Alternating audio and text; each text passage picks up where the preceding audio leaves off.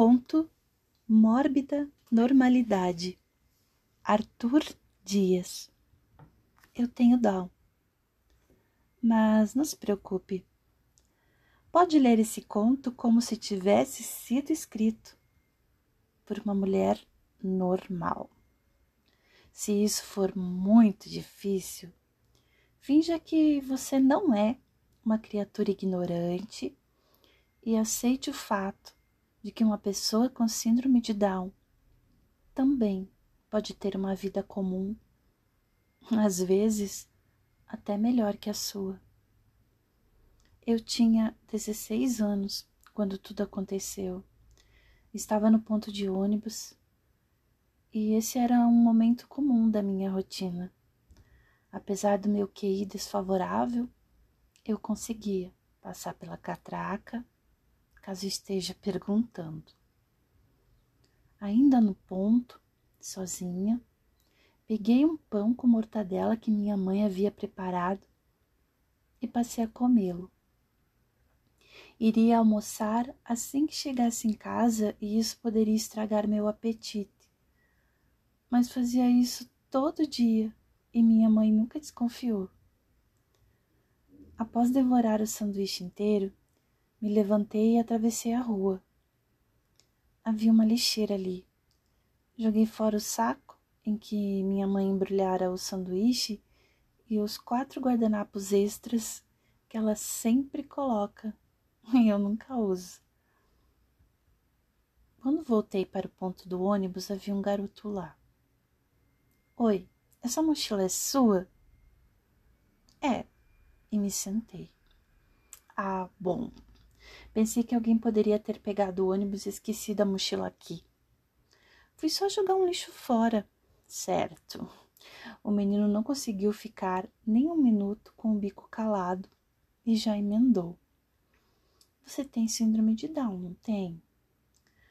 Olhei para ele, fiz uma cara de deboche que eu costumo fazer sempre que me fazem essa pergunta. É que eu estou estudando sobre isso na escola sabe? Sei. É verdade que você não tem o M na mão?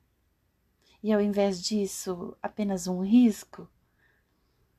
Ele não ia descansar até que visse a minha mão. Então resolvi mostrar logo. Se chama prega simiesca.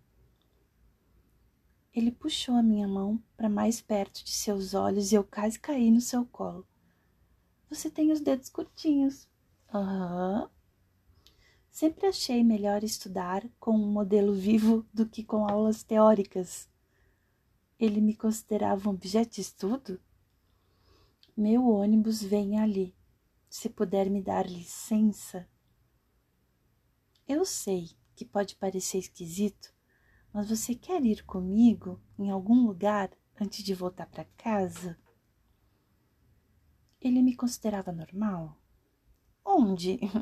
Demonstrei um interesse excessivo, mas nunca ninguém quis passar mais do que o tempo necessário comigo. É um tipo de esconderijo que eu tenho. Você parece ser legal. O que, que você acha? É tipo um esconderijo que você não revela para qualquer um? Não, eu levo quase todo mundo lá. Aquilo me incomodou. Ele poderia dizer que era um lugar especial ou um local que só ele conhecia. Mas o que eu esperava, ele acabou de me conhecer. Sei que não devia, mas concordei com ele em ir. O ônibus parou no ponto, abriu as portas e eu apenas acenei para o motorista, que já era meu conhecido. Então ele foi embora não tinha mais volta. O próximo ônibus só passaria dali a duas horas e ir a pé não era uma opção. O ônibus que devemos pegar passa daqui cinco minutos. Ok. Quase exatamente cinco minutos depois, o ônibus parou no ponto. Subimos. E eu já percebi as diferenças. Aquele não era o meu ônibus não tinha o meu motorista. Não tinha as pessoas que eu acostumava observar. Não tinha nem sequer o cheiro de chiclete velho que meu ônibus tinha. Sentamos nos assentos mais altos, aqueles que ficam sobre a roda do ônibus. Eu sempre sento aqui, todo dia. Acho que essas pessoas já até respeitam o meu lugar e não se sentam em consideração a mim. Olhei para ele e sorri. Me dei conta da besteira que eu fiz. O que que eu tinha na cabeça? Segui a minha rotina há três anos e nunca preocupei a minha mãe. Agora ela vai ligar para a escola, para a polícia, para os bombeiros. Você ainda não disse seu nome. Acordei da minha paranoia e demorei alguns segundos para assimilar a pergunta. Eu me chamo Lola. Muito prazer, Lola. Meu nome é Otávio. Voltei a pensar na casa, mas o garoto nunca lava a boca. Você tem mais alguma coisa de diferente? Outra parte do corpo com nome bacana? Ele estava me dando nos nervos, então resolvi fazê-lo ficar quieto. Não, eu só sou feia, burra e defeituosa. Não espere encontrar algum poder especial. Não funcionou, mas teve um, um efeito interessante. Eu não acho você feia. Acho que eu fiquei vermelha. E ele continuou a falar sem parar. Também não te acho burra. Você sabe o nome daquela dobra na sua mão, a prega? Simiesca. Isso! Você sabe esses nomes e vai a uma escola comum. Ele não reparava poderia estar me ofendendo, mas eu revelei isso. Só sei esses nomes porque eu vivo escutando. E na escola eu tenho o pior desempenho da turma. Ainda estou no ensino fundamental e tenho 16 anos. E daí? Não medem sua inteligência pela rapidez com que você termina os seus estudos. Medem, sim. É, mas não deviam. Vamos fazer o seguinte: você tem alguma citação favorita? A maior parte das pessoas não se lembram de muitas citações quando leem. Ele me surpreendeu. Por que acha que eu me lembraria? Porque eu sei que você tem um poder especial e eu estou apostando nele. Ser feliz sem motivo é a mais autêntica forma de felicidade. Carlos Drummond de Andrade. Viu? Eu sabia que você se lembrava de alguma. A vida é maravilhosa se não se tem medo dela. Charlie Chaplin.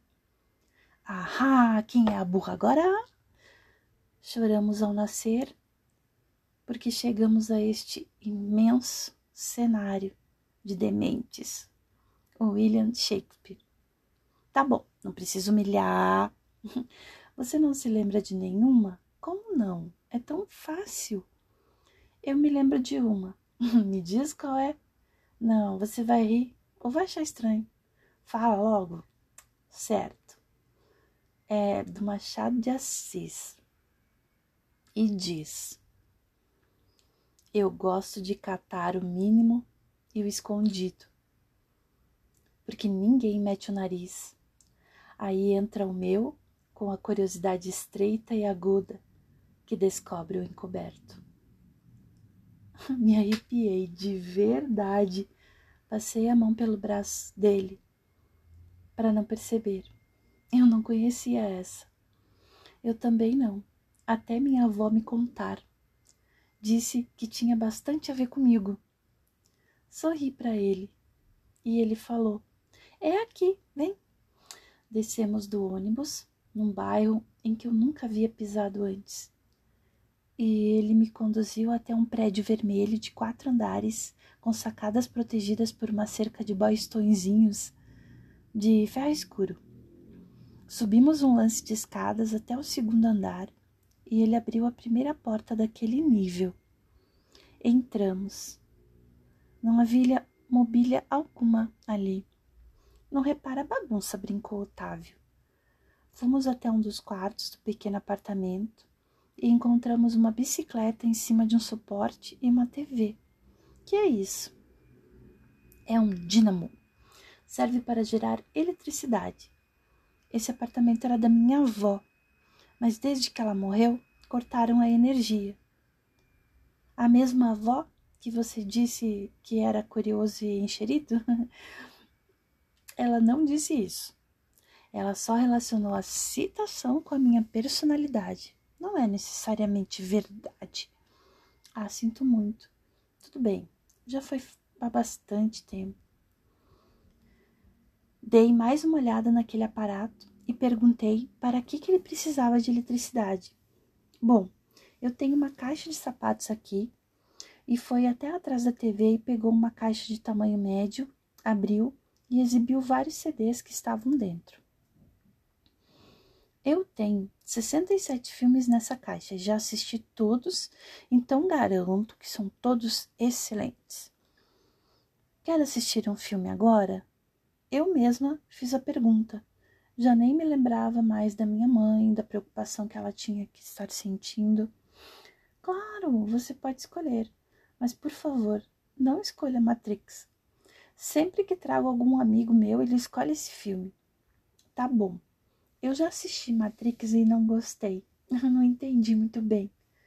Ele fez uma cara que dizia não gostou de Matrix, mas em seguida pareceu se lembrar que eu tenho uma anomalia genética e só abaixou a cabeça em direção à caixa. Os filmes que ele tinha ali não faziam meu estilo. Ele recomendou alguns: Seven, Efeito Borboleta, Doni Darko, Alta Frequência, mas todos esses pareciam ter um enredo complexo. Eu acabei escolhendo o curioso caso de Benjamin Button, uma história sobre um rapaz que nasceu velho e foi ficando mais jovem com o passar dos anos. Ele pedalou na bicicleta por alguns minutos e disse que a bateria já armazenara energia suficiente para vermos o filme todo. Nos sentamos no chão.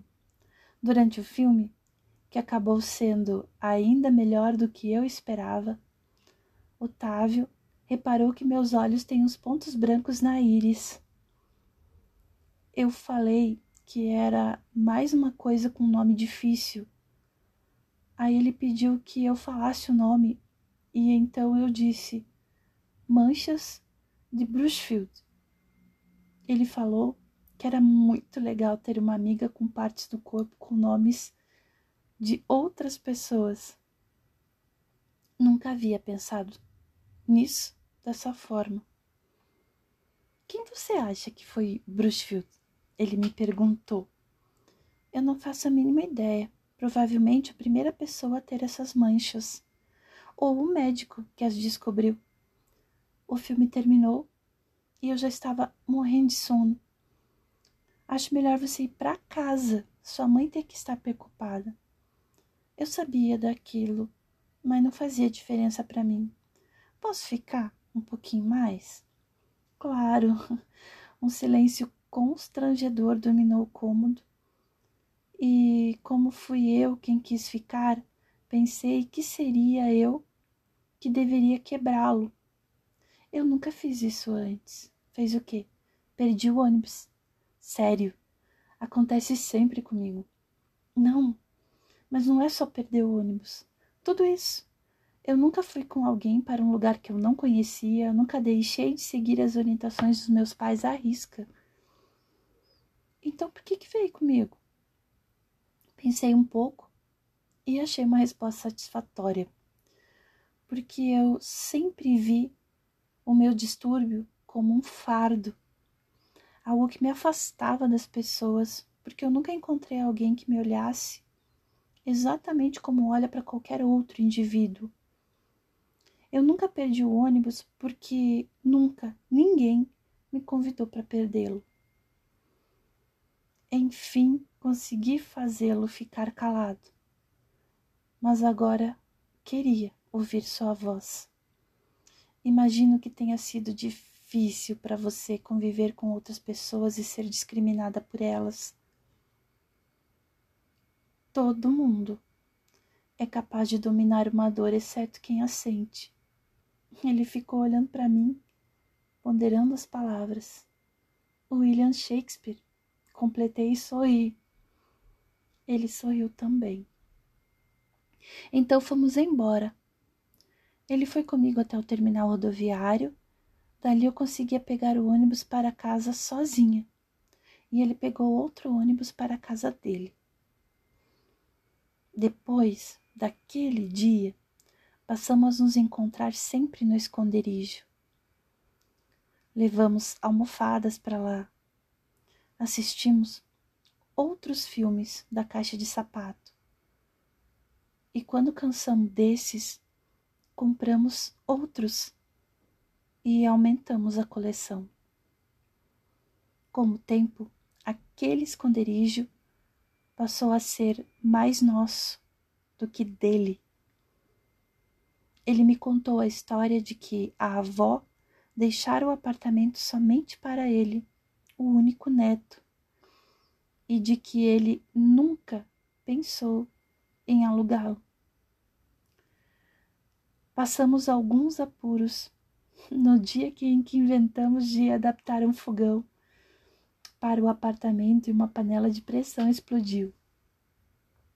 Desde então, voltamos a pedir pizza por telefone. Mas o mais importante é que ali, naquele pequeno aposento, nunca existiu preconceito e nunca existiu maldade. Nos isolamos do mundo, criamos o nosso universo, escondidos para vivermos livres, presos, para vivermos soltos.